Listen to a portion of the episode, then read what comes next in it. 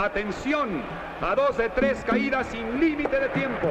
En esta esquina,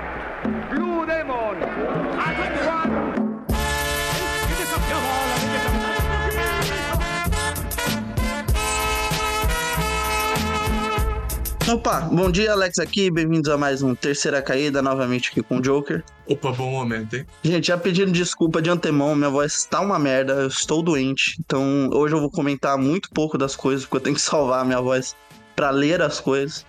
Mas já deixando aí de aviso, você fala, ah, olha quem tá quietinho, o que, que foi? Ele tá ruim sim. Sim, eu fico uma merda quando eu tô doente. Então parece que eu tomei um tiro e na verdade eu tô gripado. E hoje o programa vai ser carregado por Vinícius Batista. Ele é Missawa e eu sou o Kilt Marshall hoje. Estranho você dar bom momento hoje, depois da derrota do Corinthians domingo, Diogo. O jogo foi. Quer dizer, o jogo não foi bom, mas o Corinthians não jogou mal. Então a gente dessa vez o Passar aí. Enfim, a gente vai comentar tudo o que aconteceu antes do dia 27 de 2 de 2024, então vamos nessa.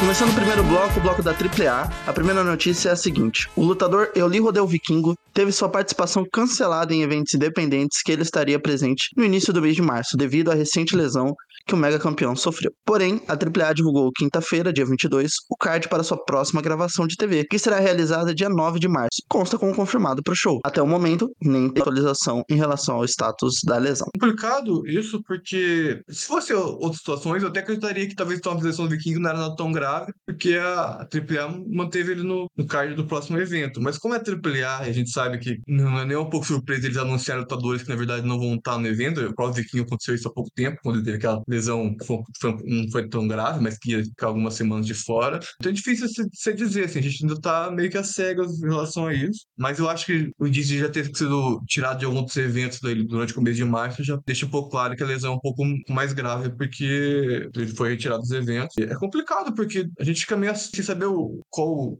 situação, porque a AAA não, não dá informação nenhuma, não, não comenta nenhuma coisa sobre o caso. E olha que assim, né? É o, tipo, é lutador da empresa, né? O campeão principal, a gente não tem informação nenhuma se ele tá bem ou não, porque a AAA não, não fala nada. Assim, tipo, se você olhar o perfil da AAA, as coisas da AAA, você não acha que tá acontecendo nada com o Vikingo, porque não comunicaram nada até agora. No dia do evento, eles vão falar: olha, gente, o vikingo está lesionado. Vem aí o é. pipoquinha. E aí trocam o vikingo pelo pipoquinha.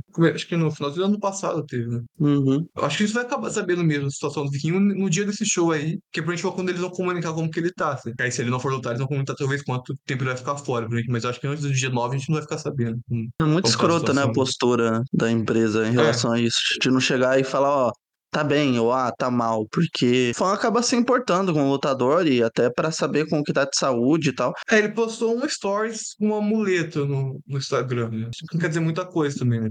Mesmo que seja uma lesão tão grave, ele pode estar tá, tá usando muleta porque tá, tá precisando ali, mas ele também não, não deu atualizações sobre a lesão. Não, foi uma, foi uma lesão muito feia, assim, na hora. Eu duvido é, muito que tenha sido só estético, né? Só, tipo, ai, é. entortou, mas tá tudo bem, eu acho difícil. A imagem é bem bem, bem gráfico, forte. Né? Sim. Então, difícil imaginar que não seja uma lesão pelo menos vai tirar ele de um, dois meses no mínimo. Assim. A AAA também não chegou a falar nada sobre campeões e outras coisas?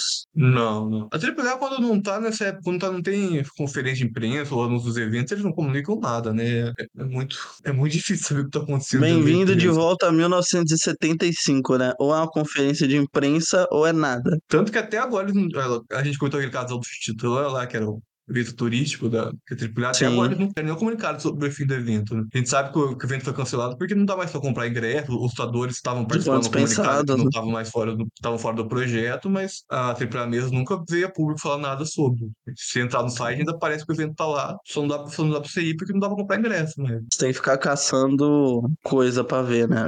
Caçando é. notícia é. aqui, caçando notícia ali. É muito descaso mesmo.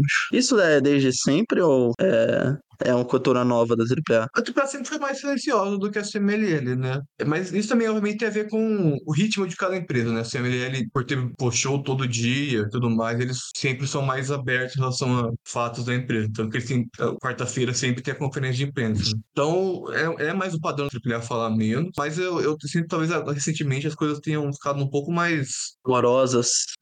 É. é, então aí, pra quem ouve, a gente não fala só mais da CMLL porque a gente gosta mais da CMLL também, porque a AAA fala menos. É, tem, a gente sempre tem muito menos notícias da, da AAA, da né? AAA do que a CML, porque como, como eu disse, eles não, não comunicam tanto e, obviamente, também o fato de eles não ter evento toda semana, porque acaba que o CML não vai ter muitas coisas, o CML tem evento toda semana, todo dia acontece alguma coisa no CML, porque sempre tem eventos, então isso aí, obviamente, aí produz muito mais notícias. E falando em notícia, vamos para a segunda notícia da AAA. A relação de parceria entre a AAA e a AEW pode ter se encerrado. Os shows mais recentes da empresa de Tony Khan foi notável a eliminação de qualquer referência à Federação Mexicana. O lutador Commander apareceu nas gravações do Rampage sem carregar o cinturão Cruiserweight da AAA. E já nas gravações da Ring of Honor, durante a luta de Taya Valkyrie, foi mencionado pela dupla de comentaristas que a lutadora foi campeã no México, porém sem citar por qual empresa. Não é nenhuma grande surpresa diante dos recentes acontecimentos, né? Principalmente lá envolvendo a notícia que o Conan implantou no, no Wrestle Observer, que o Meltzer divulgou sem menor checagem. Então, assim, não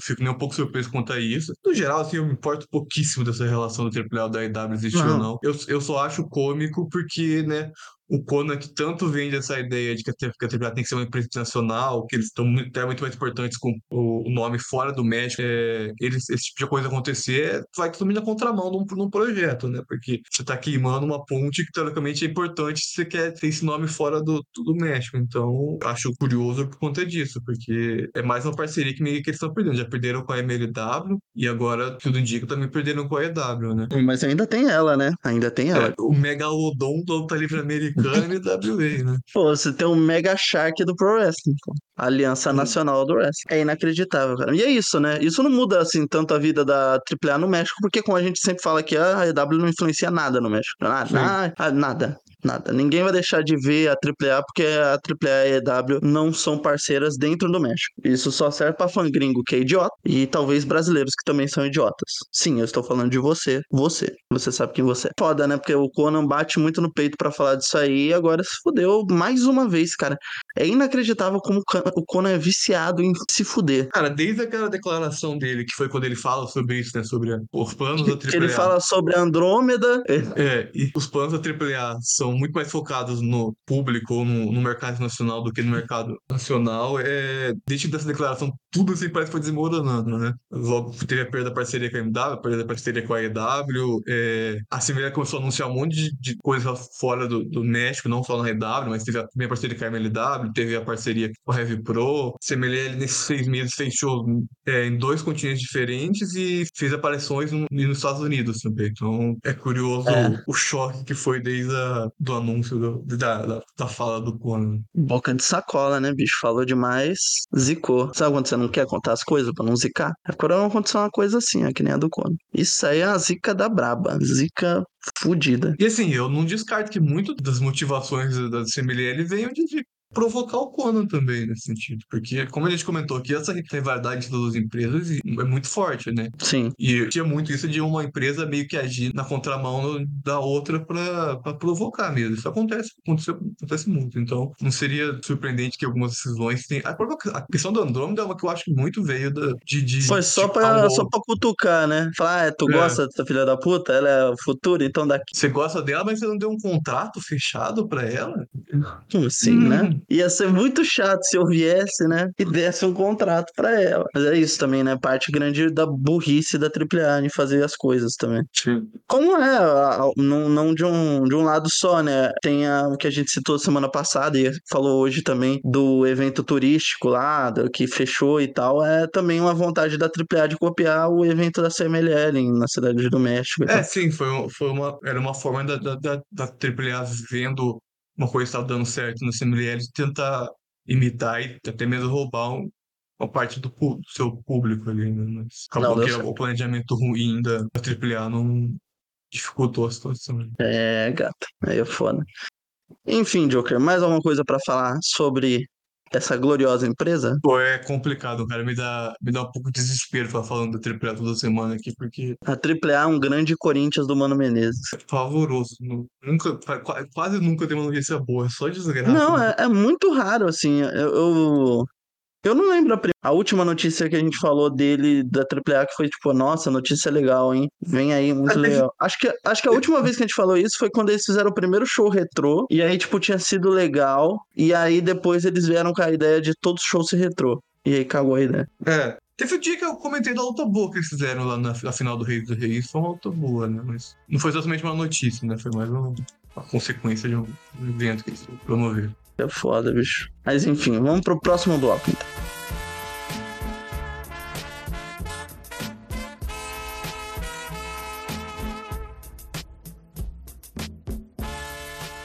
Bom, chegamos no segundo bloco, o bloco da CMLL. A primeira notícia é que durante a coletiva de imprensa realizada na quarta-feira, dia 21 do 2, a CMLL divulgou a presença das lendas japonesas Justin Liger e Tiger Mask no show do dia 1 de março. Tiger Mask também terá uma luta no evento contra Último Guerreiro. Sobre a notícia, é legal, é, o Tiger Mask Liger também iam, acho que eles iam pra Porto Rico, talvez. Eu, eu sei que eles também passar nos Estados Unidos, mas eu sei que eles vão passar, vão passar vários lugares aí é, em turnê junto. E aí eles vão passar pelo México. Vão, também vão, no, vão participar de um evento na loja do, do, do Místico, que fica na, na rua da Arena México, né? Que é uma loja Sim. sempre tem uns eventos. E eles vão lá ter uma sessão de autógrafo e tal. E também vão participar né, do show de sexta-feira. Sobre com o Tiger Tiger Mask Time Guerreiros, pode ser uma coisa legal. Não dá pra esperar tanto, porque né, o Tiger Mask também já não tá mais no seu auge da forma física. Embora eu tenha gostado até da atuação dele fantasticamente, achei ele. Achei que ele tava melhor do que outros eventos anteriores que eu tinha visto dele. Achei que parecia estar mais. Talvez empolgado ali pelo, pelo evento. Então, Será que talvez- não é o Misawa que voltou e a gente não tá sabendo? É, pode ser. O Kanemoto, que é o terceiro Tiger Mask, ainda tá, tá bem, assim, do- fisicamente. E, Era o seu que favorito, que- não era? É, é, apesar que dizem que ele odeia, né, fazer o Tiger, que ele odiava fazer o Tiger Mask. É mesmo? É. Por quê? Não sei, acho que não. Usar de máscara, talvez, não sei. Não mas gosto de animal print, é tipo Ana de Marco, não gosto. Não sei, mas tem, tem, tem essa história que dizem que ele não, não gostava de, fazer o personagem. É, é curioso que assim, eu, eu gosto de todos os Tiger Mask, mas eu sempre achei o quarto, que, que é esse, o mais fraco deles.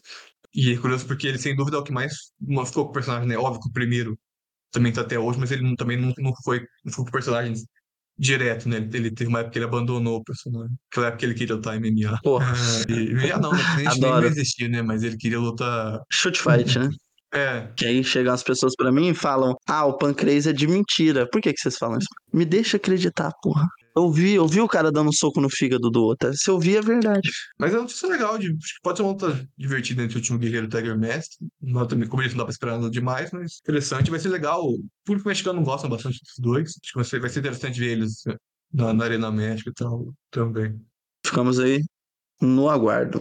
Segunda notícia é que ainda durante o coletivo de quarta-feira, dia 21, foram anunciadas as quatro primeiras duplas do torneio Increíble de Parejas, viu? Mais um torneio, a gente falou recentemente que a CMLL sempre tem um torneiozinho, então vem aí mais um. As quatro duplas são as seguintes, Akuma e Dutch Gardenia, Euforia e Gran Guerreiro, Angel de Ouro e Flip Gordon e Máscara Dourada com Rock Romero. O torneio se inicia no dia 16 de março, com a final acontecendo no dia 29 de março, durante o evento Homenagem a dos Leyendas. É, a gente comentou semana passada quando anunciou o card do Menores Eventos, como toda música que a final seria durante o evento. Eu, eu esqueci de um fato importante, que eu comentei de alguns lutadores que eu achei que poderiam participar, mas eu esqueci de um detalhe, que é o conceito do, do, do- do torneio, né? Que é, Sim. são, é um torneio de duplas, mas são duplas ah, de inimigos, né? De rivais. Ah, eu tinha esquecido de- Ah, desse por isso que tem aí o. Eu achei estranho mesmo ter o Máscara Dourada e o Rock Romero junto. Todas as duplas são, eles pegam lutadores que têm uma rivalidade, às vezes, é, não precisa nem estar tipo em, field, nada, né? Mas que tem algum um história de rivalidade, eles são colocados juntos. Então é por isso que tem esses nomes diferentes, como o Roger de Ouro, o Flip Gordo, o Akuma e o Dusty Gardenia, que estão tem rivalidade há bastante tempo. Acho que tá meio óbvio que dessas quatro duplas, a dupla que vai pra final é o Dourado e o Rocomeiro. Acharia muito estranho eles não serem finalistas. Mas acho que vai ser um torneio legal. Essas, esses quatro primeiras duplas são, são bons nomes.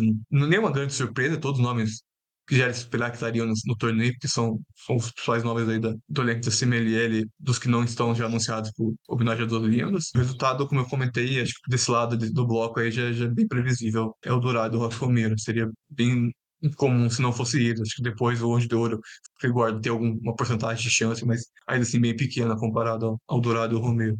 Sim, é uma boa dupla, hein? Acho que vai dar um- uma combinação legal. Não sei se eles já lutaram antes de dupla. Co- como dupla, Então, acho que vai dar uma combinação bem legal aí. E Rock Romero, pô, ali na CMLL teve um ano muito bom em 2023 e vem para um 2024 igualmente bom, né? assim, é, o ano de 23 do Romero foi excelente, né? Não, NWA, do Romero, do Romero foi fantástico mesmo. Esse aí, esquece. E do Rock Romero também.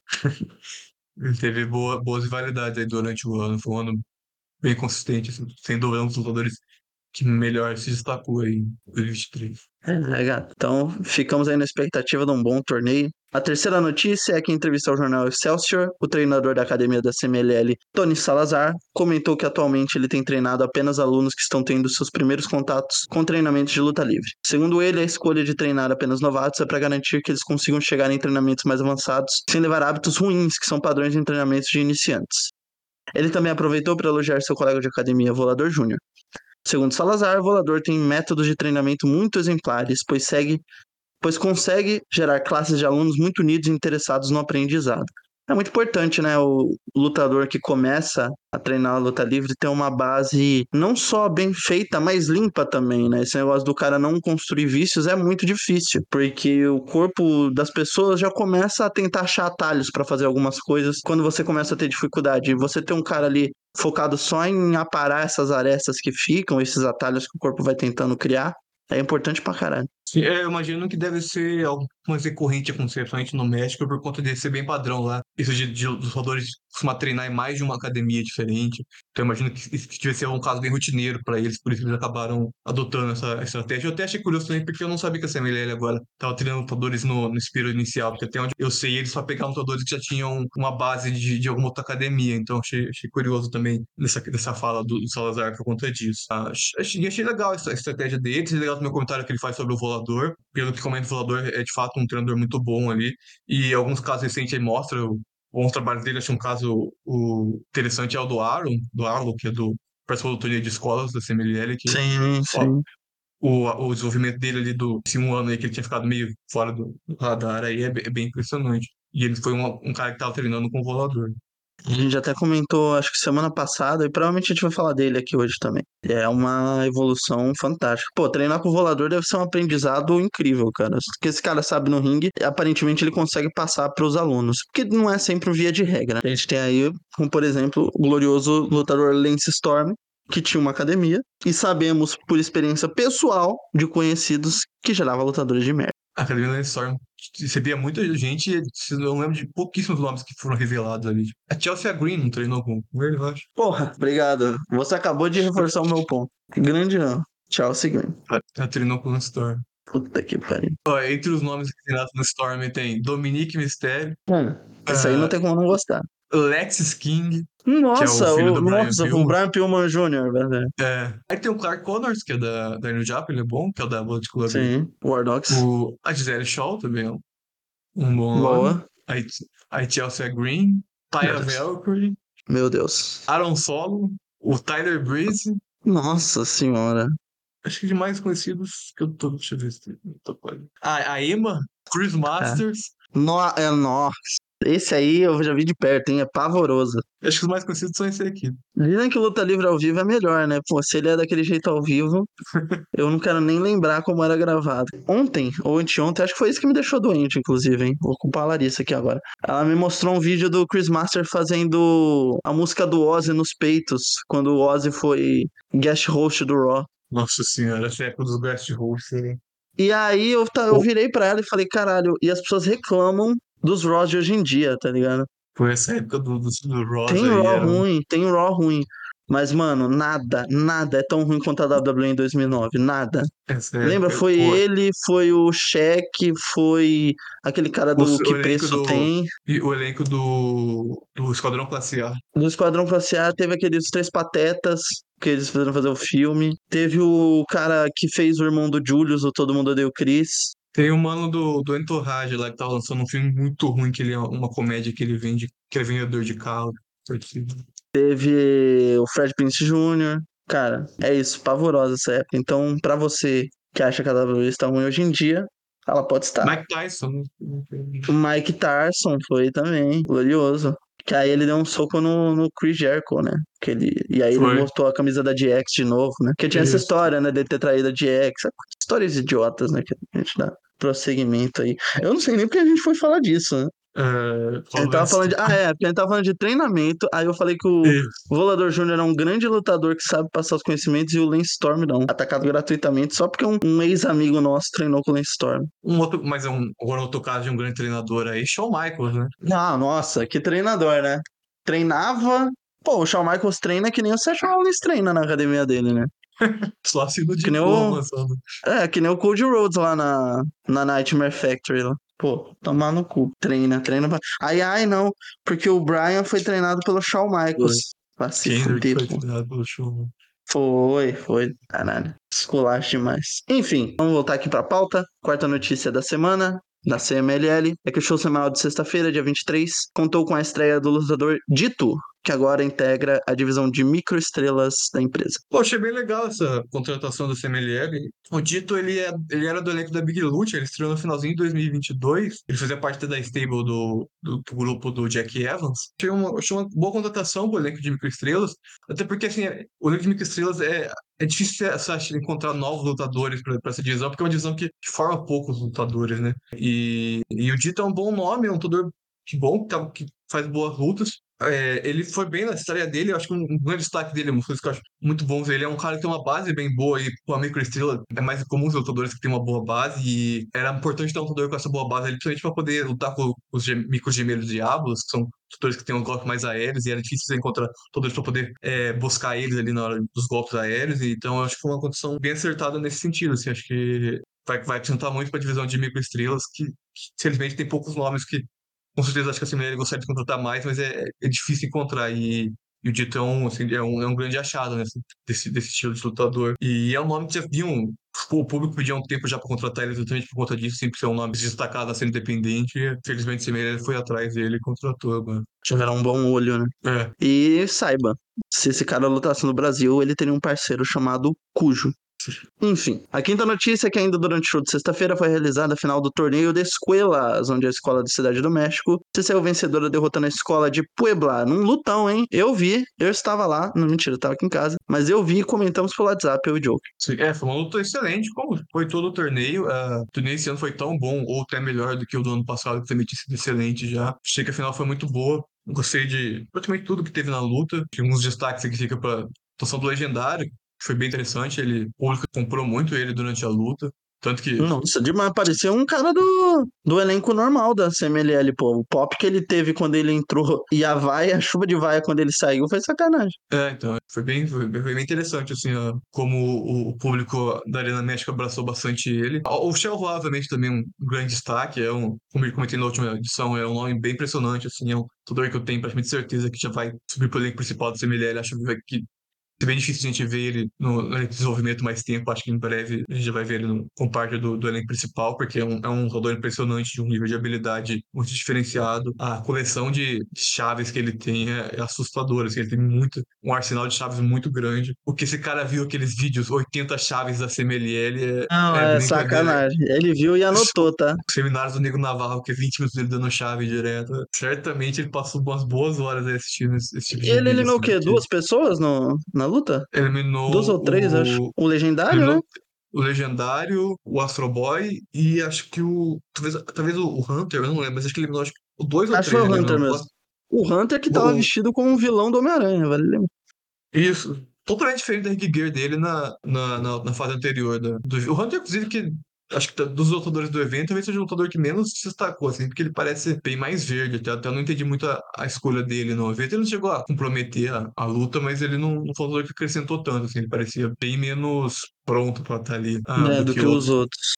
Eu gostei muito daquele É. rapaz que parece o Rei Mistério. Isso, o, o Raio Metálico. Foi uma atuação bem. O Raio Metálico tinha lutado bem na, na fase anterior, mas ele, ele parecia bem nervoso, assim. Ah, é até curioso, porque o novato que, que tava bem, bem tranquilo na, na fase anterior, nessa, nessa final eu senti ele bem mais nervoso, assim. Tanto que, até, é obviamente que não tinha como a CML prever isso, né? Eles, acho que até se basearam muito na fase anterior para poder decidir a posição da eliminação nessa, nessa fase. Mas eu acho que, seria, por exemplo, seria muito mais interessante o Metálico ter sido o penúltimo lutador na luta do que o, o, o novato, que parecia também mais nervoso. Mas, obviamente, eles não tinham como prever que, que eles sentiriam tanto assim e ter essa diferença, né? Mas o Metallica tava bem mais confiante durante a final e eu gostei bastante da atuação dele, assim, foi um, é um lutador aí que acho que talvez tem que ficar um pouco mais tempo em desenvolvimento, mas é um nome aí a ficar de olho que no futuro próximo. Não, pode dar, pode dar bons frutos aí. O moleque luta demais. Acho que outros destaques, o, o Alan é um nome que que vale a pena destacar, porque acho que foi bem, é um nome que a gente vai ver no futuro próximo do elenco principal, porque é um lutador diferente, não é um lutador grande, então ah, acaba que é um tipo de, escolha para ter um- uma diferença aí no elenco, e pô, ele é um cara né, bem grande, tem mais de 1,90 e, e tá lutando muito bem, ele teve uma atuação bem boa durante o torneio. Ah, o Astro Boy também é um que certamente a gente vai ver no futuro, porque é, é sobrinho do Místico, né, e tal, e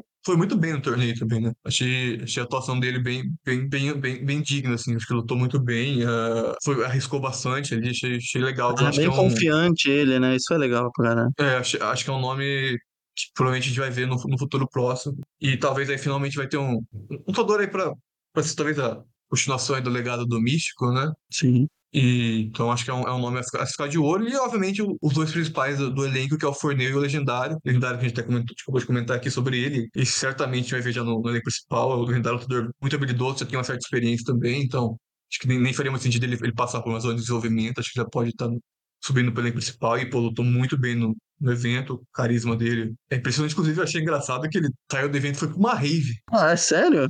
É, eu, eu, eu- acabei. O, o, a Cimelia postou uma foto deles, aí postou foto do perfil, eu dei uma clicada no perfil de cada um ali pra, dar- pra dar uma olhada, e eu vi que ele tinha postado nos stories logo depois do evento do Marive. Pô, haja, haja, haja pique, hein? e, o, e, o, e o Forneu também, certamente, acho que já vai ver no elenco principal. Forneu também é mais um nome que vem da Big Lute, assim como o dito que a gente comentou no notícia anterior. O Forneu também era da, Lute e é um torcedor muito bom. Ah, acho que ele desenvolveu. é, é, foi muito bem ali na, no final ali contra o Xiaohua, o impacto individual dos dois foi, foi bem incrível, assim, teve ótimos momentos. Ah, ele tem um, um arsenal de chutes bem, bem impressionante também, assim como o Xiaohua tem de chaves. Ele tem um chute duplo que é muito maneiro. Sabe o que o cara Sim. faz? Tipo o Liu Kang do Mortal Kombat. Só que é, Isso, exato. é ao É, contrário, né? Ele, ele gira, assim. Mas muito É. bonito o chute. é bem foda. Então, a final foi ótimo. Acho que muitos nomes aí pra cima ficar de olho. E, com- o torneio inteiro, né? Tem muitos nomes no torneio inteiro que são bons interessantes. Do, acho que talvez o, das escolas aí é que mais vai ter nomes a se revelar de Guadalajara, porque, caras, era um elenco de sonhos, assim. Eu fiquei, como eu disse, fiquei muito surpreso que eles não foram pra final, mas aquele elenco lá é impressionante. Até achei, inclusive, eu tinha comentado semana passada sobre os irmãos Calaveira, né? Que, que são sobrinhos do, do Ouro, que eles podiam fazer, tag com, com o, o irmão deles, que, que acabou se lesionando agora, mas depois quando ele voltar para esse interessante eles, reformarem o trio do- dos Metallics. Eles se lutaram em Guadalajara com uma máscara que era metade a caveira deles, metade a máscara do Ouro. Achei bem legal Caralho, que foda. a homenagem. Então, assim, quem não, quem não viu ainda o torneio de escola e puder ir atrás, recomendo muito. Foi um torneio excelente, nível altíssimo em todas as lutas.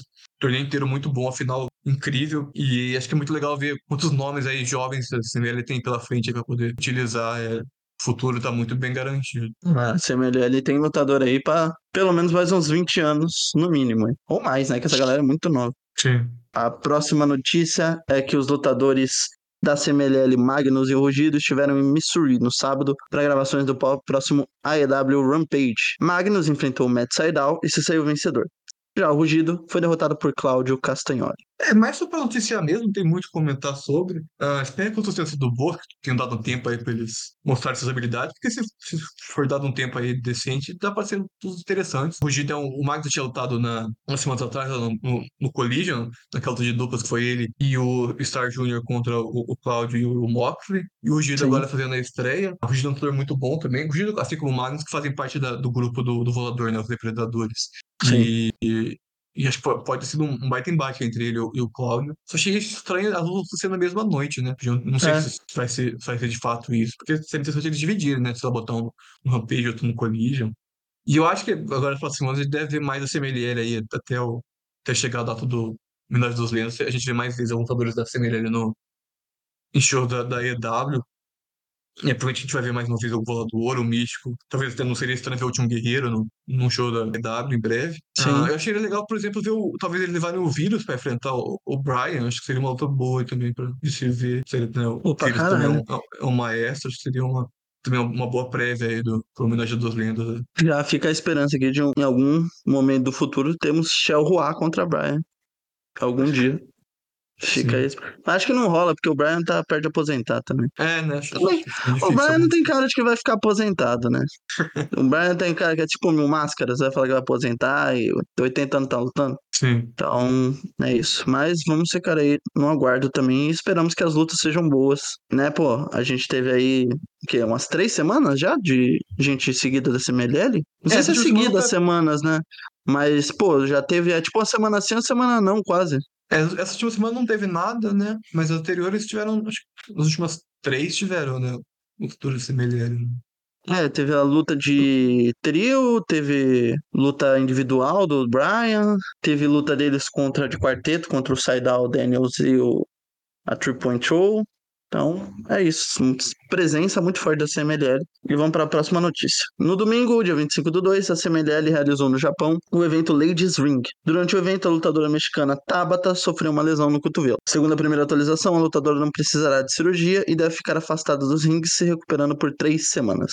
Ainda durante esse evento, Sumika Yanagawa venceu um combate contra outras quatro lutadoras japonesas para conseguir uma chance de treinar na academia da CMLL no México. É uma coisa que a gente tinha adiantado já semana passada que ia rolar esse combate. E agora que veio, aconteceu e a Sumika ganhou. É, eu, eu vi uma luta da Sumika, eu, eu até tinha tido uma, uma, outra coisa dela na Ice Rebel, mas eu não tinha muita opinião, eu vi mais uma luta dela e eu não deu pra, pra definir muita opinião sobre, mas parece uma lutadora boa, que é bem nova ainda, né? Tem, acho que eu tenho três anos de carreira só, então acho que tem muito a desenvolver e acho que essa passagem pelo México com certeza vai ser muito bom aí pra, pra aprimorar ainda mais as habilidades dela e né, desenvolver coisas, estilos diferentes aí pra, pra ela em ringue. Uh, então é legal essa notícia, né? A gente comentado, você comentou semana passada, a gente já tinha falado sobre. A lesão da Tabata é uma pena, né? Porque ela, ainda bem que pelo menos é uma lesão de curto período de recuperação, porque ela acabou de subir para o elenco principal, acho que seria uma ruim já se lesionar. Então, ao menos que bom que é uma lesão de menor gravidade né? E é, olha a diferença, né? A Tabata, que nem é lutadora de tanto destaque, assim, não é campeã de nada, a Cimeira lançou uma nota explicando por que ela tem se lesionado, quanto tempo ela vai ficar de fora, qual foi a lesão. Enquanto isso, a AAA com o Viquinho, que é o principal lutador da empresa, do campeão, né? a gente não, não tem nenhuma notícia sobre. É, cara, isso que é foda hoje. Mano, é muito descaso da empresa, né, cara? Com tudo. Com, acho que até com o próprio lutador, que, que merece ter essa, isso ser feito público, né? Porque às vezes isso pode queimar a imagem do lutador ser anunciado na hora que ele não vai estar. Tá Sim. Então. É só mais uma coisa que eu lembrei sobre o, esse show. A, teve a Georgia a Lúvia também, né? Que estavam em turnê no, no Japão, enfrentaram a Unagi e a Mei Suruga, venceram a luta. E pós-luta, a Unagi fez um. Que fez uma, um segmento pedindo para o Salvador Lotero, que estava lá assistindo o evento, pedindo uma oportunidade para lutar no, no GP de Amazonas, né? E. Ah, né? não sei se, se de fato ela vai ser convidada, né? É aquilo, né? o, o Nag disse sim pra Semelier. É uma pena que Semelier não perguntou nada. Mas uh, fica aí a, a possibilidade de talvez a gente ver ela no, no GP de Amazonas em, em outubro. Esse negócio de fulano diz não. É que nem o de Israel, né? Israel diz não pra Lula. Pena que Lula não tinha perguntado nada. Ai, caralho, eu adoro. Pô, a Onag é uma lutadora muito interessante, cara. Legal. Seria legal ver ela lutando no México aí. É. Ela... Se eu não me engano, é a Onag também que participa da Sukeban. Ah, então. Tem uma carreira é... aí que tá se formando uma carreira bem interessante para ela. Deixar ela lutar no México seria Algo Sim. legal, talvez. É, espero que a Mei Suruga esteja, né? Mais uma vez. Pra mim, ah, ela fica todo ano, né? Lutando. Já tinha que ser a presença confirmada. Do mesmo jeito que Sumi Sakai, graças a Deus, já é ausência confirmada. Ainda bem. Graças a Deus. Enfim, e a última notícia do dia da CMLL é que a empresa realizou no final de semana dois eventos especiais na Arena Coliseu Guadalajara. No sábado, dia 24 do 2, em parceria com a empresa de mecânica Altex, foi realizado um evento gratuito para celebrar o Dia do Mecânico. Pô, muito bom. Já no domingo, a CMLL promoveu um evento em horário matinê voltado ao público infantil. A entrada para crianças custava o um valor simbólico de um peso. Além disso, alguns lutadores que estariam lutando no evento fizeram uma receptiva para as crianças na entrada da arena, oferecendo fotos e autógrafos. Caralho, que foda! Sim, achei bem legal essa, promoção que o CML fez. Ah, bem interessante né, dois eventos. Ah, um evento gratuito no, no, no sábado, inclusive ah, eu vi umas fotos de, do evento, do evento de, de sábado, tava a arena lotada né, pro show. E esse evento de domingo também achei muito legal, né? O que eles fizeram né, de colocar o ingresso num, num, valor bem simbólico, só em um peso, e fazer uma receptiva para as crianças. Eu acho bem interessante, acho importante, acho que esse ele tem que pensar no, né, no, seu público futuro aí, querendo ou não, né? Eles estão garantindo aí um, futuras gerações de, de, de fãs aí para estarem continuando a acompanhar a empresa. Então achei bem legal, ótima notícia, dois eventos interessantes. Pra caralho, cara. É isso, né? Se você não se preocupa com o público infantil, você corre o risco de não ter um público adulto futuro. Sim. Porque tem essa questão aí. Mas muito bom ver que a CMLL tá se importando. Pô, evento muito legal para as crianças, deve ser fantástico isso. E o negócio do dia do mecânico também é uma putaria, né? Caralho, pegaram a empresa de negócio de bateria e. Primeiro que é muito foda já, né? Ter a foto numa bateria gigante no rim. Isso é brabo demais. Ainda, pô, faz um evento do dia do mecânico? Pô, perfeito. Enfim, Joe, mais alguma coisa a falar da CMLL essa semana? Não, só isso mesmo. É, boa semana, como de costume. Mais uma semana boa da CMLL. Venceu, né? Venceu mais um podcast. Olha, 100 reais. E agora a gente vai para a parte das outras notícias.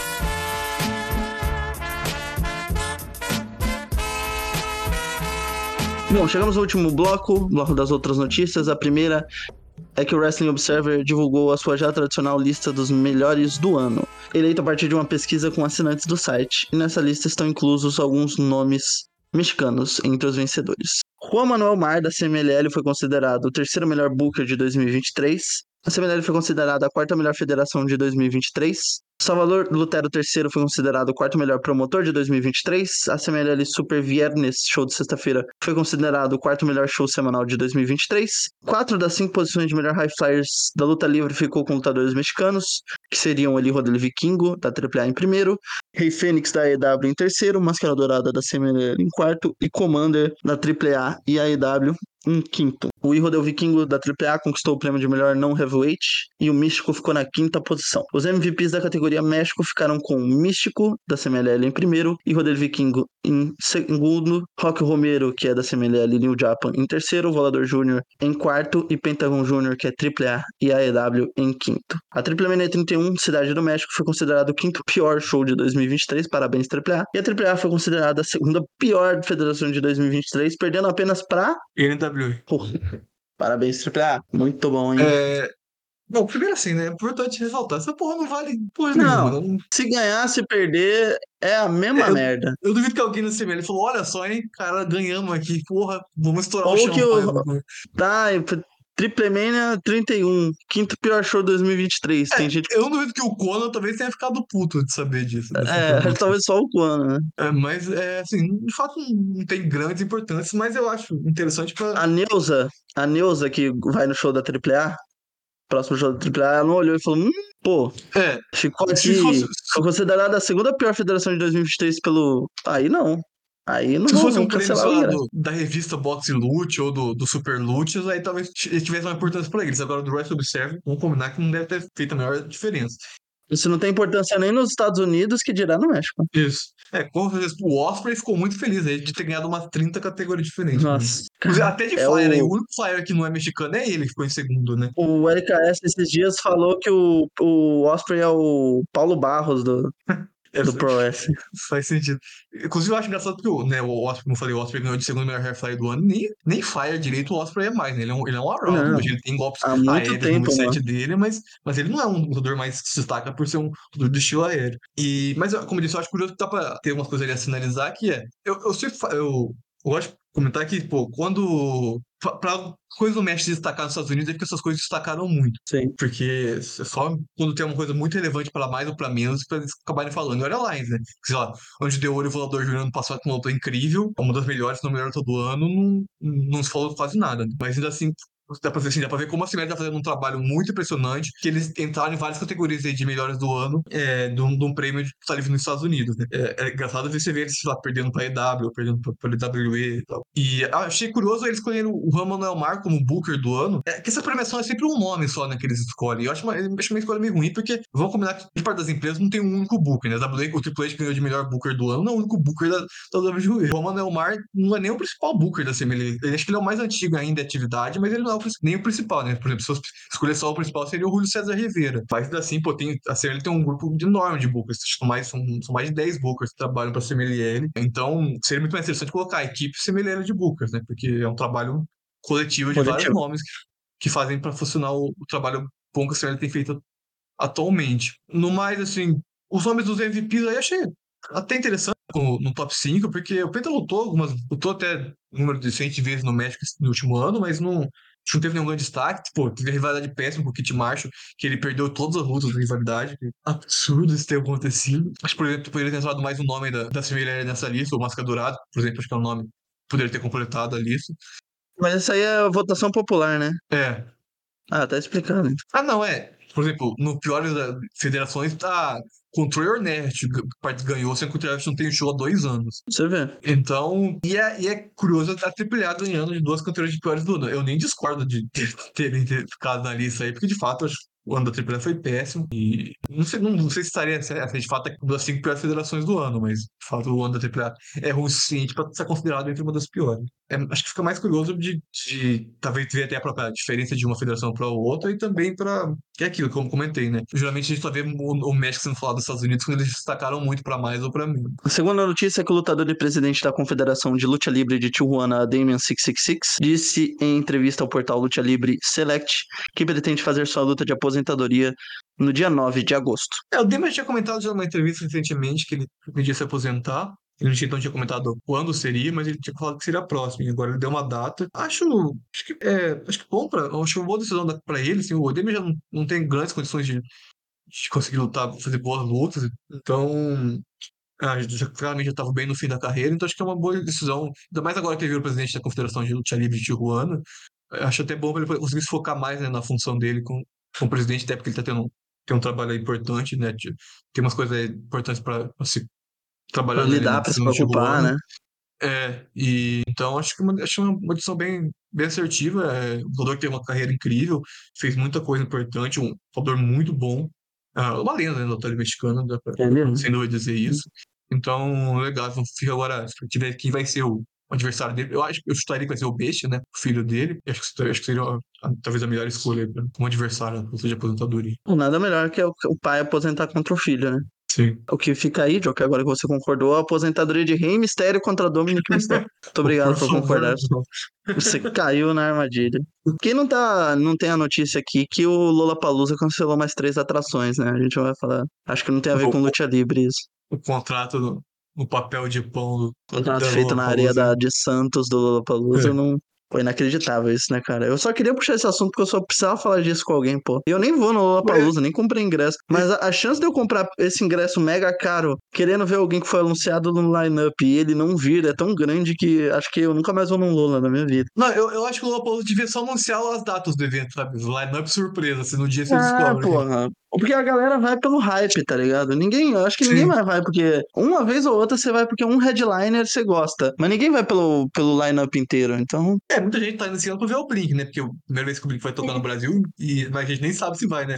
Ou que um dos segredos da banda vai pular na frente de um carro aí, faltando um mês. Não, antes... Vai se jogar no triturador de cana-de-açúcar, né? Queria deixar a denúncia pública aqui que Larissa Lucas gosta de Greta Van Fleet, tá? Nossa senhora. Minha esposa Infelizmente, eu tenho um, ser humano assim na minha banda de rock, Greta Gosta da acusada de ser banda Greta Van Fleet. A banda que copia uma banda que copia outras bandas, né? É, caralho. É verdade, né? O Greta Van Fleet é o cover do cover do cover. É. Que é isso, né? Pra quem não sabe, o Led Zeppelin era uma excelente banda e também um grandíssimo plágio que caminhava pela terra. Tal qual o Charlie Brown Jr., também era uma banda que copiava todo mundo. E isso não é, não, não é uma crítica, é só um fato da vida. Mas também é uma crítica. Dito isso, o Greta Van Fleet é muito ruim, gente. Não ouça. Eu tô correndo sério risco de tomar uma machadada, mano. Mas. Pô, é muito vou... ruim mesmo, tem que fazer, pô. É eu, vou, eu vou manter minha opinião aqui, é muito ruim. E, porra, cara. Mas é isso, imagina, pô, tu paga pra, tu paga pra ver. Lembra? Ah, eu acho que o, o contrato da, do Lollapalooza é feito pela mesma pessoa que dá os comunicados da AAA, né? Você pode ir lá, tá, tá lá pra ver, pô, a Chitãozinho Chororó, acaba vendo Caju e Castanha, qualquer coisa. Que eu até gostaria mais. É. Caju e Castanha é pica, tá? Lá tem que. Porra. Lendas do. Do repente. Uma vez eu tava num, num treino pra Carapicuíba e eu passei por dois repente, tava fazendo um caju e castanha no, no trem. Dei cinco reais pra eles. Pô, muito justo. Hoje eu precisaria daqueles cinco reais. Estou arrependido. Aqueles 100 reais que a gente perdeu um dia indo pra Paulina. É, que a gente ficou. Ah, eu preciso comprar fralda, toma. Preciso comprar leite, toma. Ah, preciso voltar pra casa, toma. Pô, chegou. Faltou a gente pedir dinheiro pra voltar pra casa.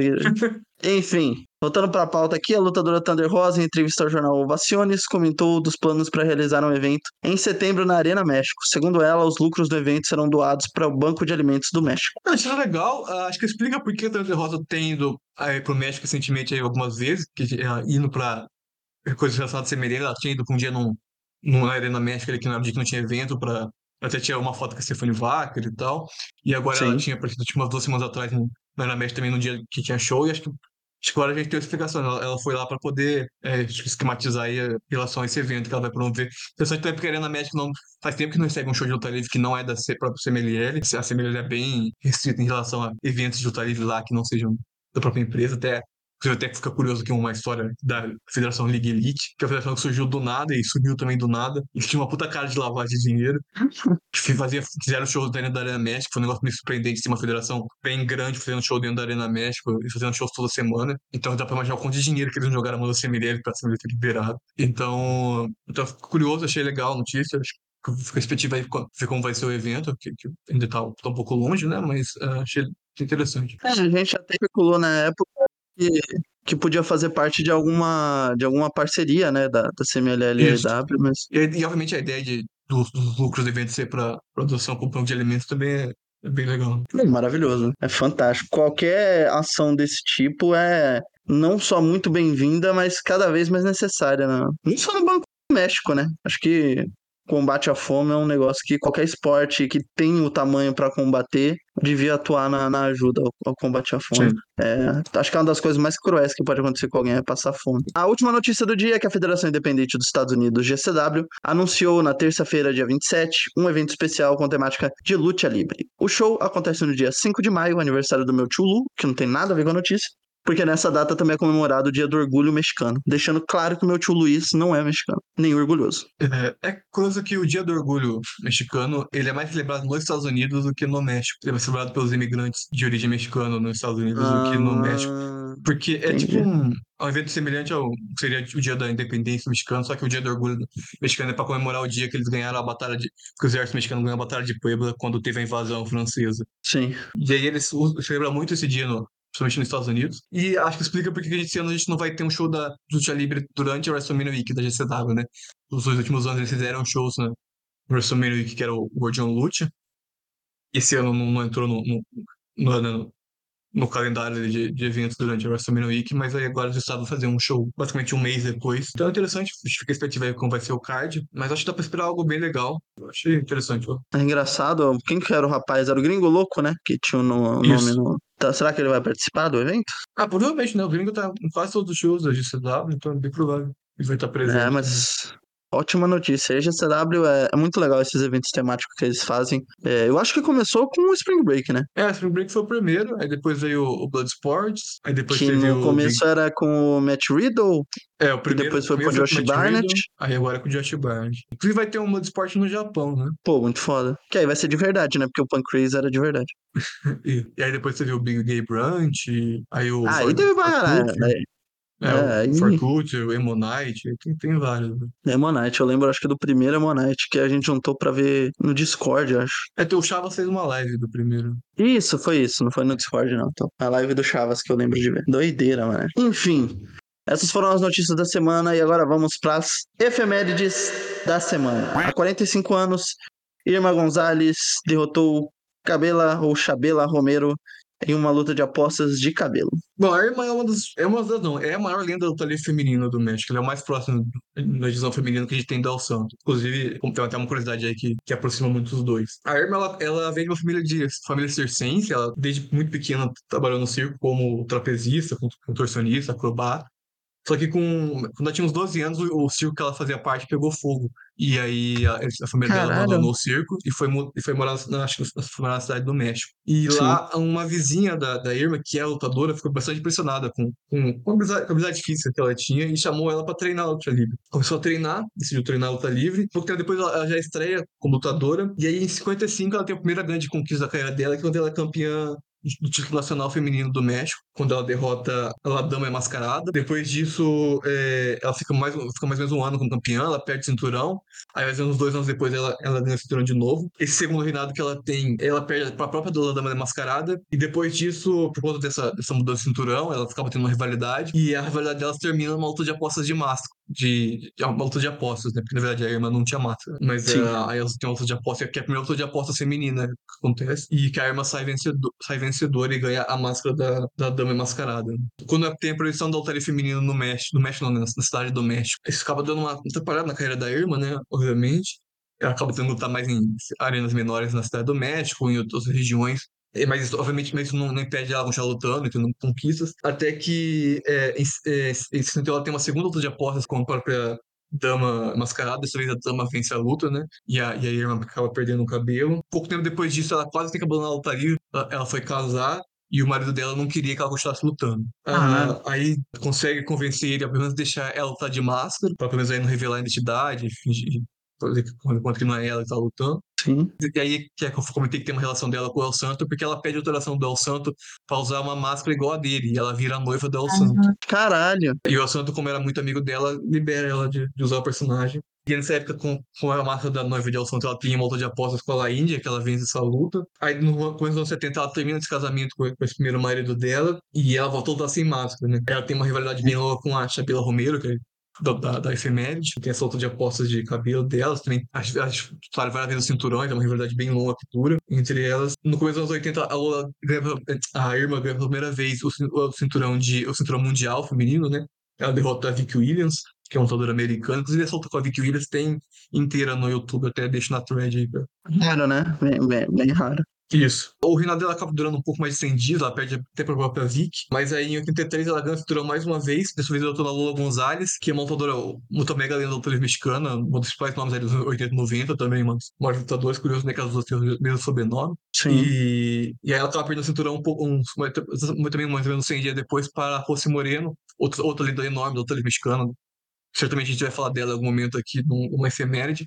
E que pô, a Ross fez muita coisa importante luta livre feminina. E também tem uma curiosidade que ela é mãe de dois lutadores que a gente fala muito aqui, que é o Dr. Wagner Jr. e o Galeno Del Mal. Caralho. É, o útero da Ross é é melhor que muita academia aí luta livre pra desenvolver lutadores. Aí a Irma participou de muito mais lutas de aposta ali nos anos 90, ganha grande parte delas. No começo dos anos 90, ela faz dupla com a filha dela, que é, que é a Irma Aguilar.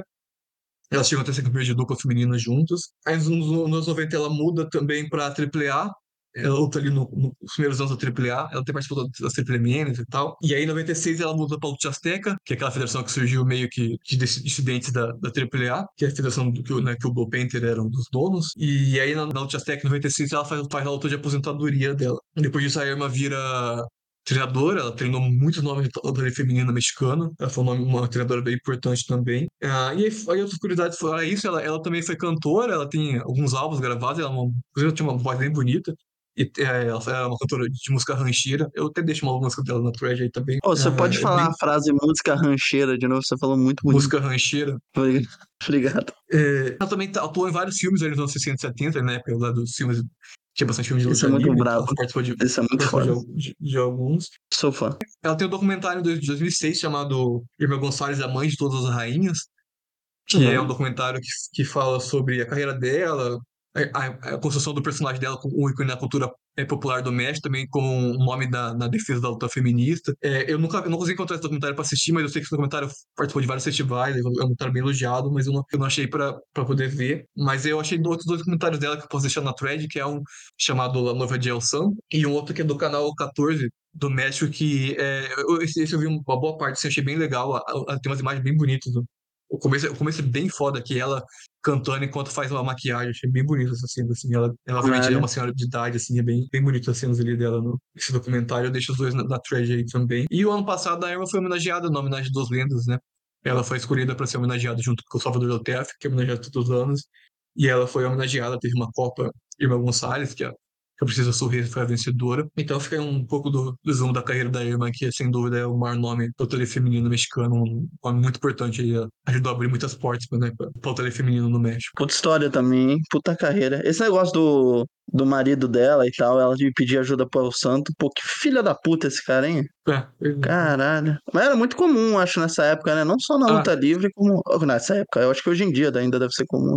sim. Não é pica. Mas que bom que ela se divorciou. Tá aí o divórcio, uma das maiores invenções do ser humano, né? Junto com, pô, o divórcio, a pílula contraceptiva, o carro de seis marchas. Penicilina. Aquela, aquele salgadinho, aquele salgadinho, não, aquele pirulito que estoura na sua boca, com aquele pozinho, são as maiores invenções da humanidade, né? Mais alguma coisa a falar hoje, Joker? Ou temos um podcast? Tem um podcast. Gente, muito obrigado pra quem ouviu até aqui. Novamente, desculpe pela minha voz de merda hoje, mas conseguimos chegar até o final. Lembre-se sempre de acessar o WrestleBR e o WrestleBR.com. Siga o WrestleBR no Twitter. Estamos chegando a 13 mil seguidores. Sim, 13. Faço L imediatamente. É, também nos siga no Instagram, que também é underline WrestleBR, se eu não estou enganado. E siga as nossas redes sociais. O meu é arroba Lequinhoma ou arroba Maniesoalex. E daqui a pouco o Joker passa as deles, mas também lembre-se de seguir o Central Wrestling do Vinão e o Elas Que Lutem da Julia Zago, que tá com um episódio novo para sair aí, logo logo sai. E aqui na casa também tá para sair o TNA Barilanches número 6 e o Conto dos Quatro Cantos tá para ter episódio especial de WrestleMania aí, assim que eu me recuperar e puder gravar porque eu não vou gravar doente, porque eu não gravo nem saudável, muito menos doente. Joker, se as pessoas quiserem ler a thread onde elas podem te achar e deixe mais recados aí. Eu primeiro reforço aí os recados. Quem quiser ver a thread com os links comentados no episódio, vou postar vários aí sobre a, sobre a irmã, né? pode entrar no meu Twitter que é arroba um pouco tempo depois da, sai o episódio, eu, eu, publico a thread. Exatamente. E é isso, gente. Lembre que o Joker também participou lá do programa do Over the Top Rope, podcast dele, então deem seu acesso lá pro nosso querido César. Entrem também, agora lembrando, mais uma coisa a adicionar na nossa lista de recomendações aqui. Cada semana é uma coisa diferente, né? Esses filhos da puta não param de trabalhar. Entrem no Nation Prod, a Nation é Produções, o novo projeto do LKS, que é um velho projeto do LKS, mas com uma nova roupagem. Já teve uma edição do podcast, tem cortes no Instagram, então eu recomendo muitíssimo que você não só siga ele no Spotify, assim como seguir a gente no Spotify também é ideal, mas siga o Instagram da Nation, que tem cortes ali do podcast. Acho excelente isso daí. Você pode ver as opiniões dele ou mastigadinha ou tudo no podcast. Podcast também curto para você que não tem tempo. E ele é sempre aí fazendo um, um, ótimo trabalho, era daqui da casa, então merece aí todas as recomendações e a gente torce para que seja um projeto maravilhoso também. Então é isso, Joker. Diga seu tchau e vambora. Falou!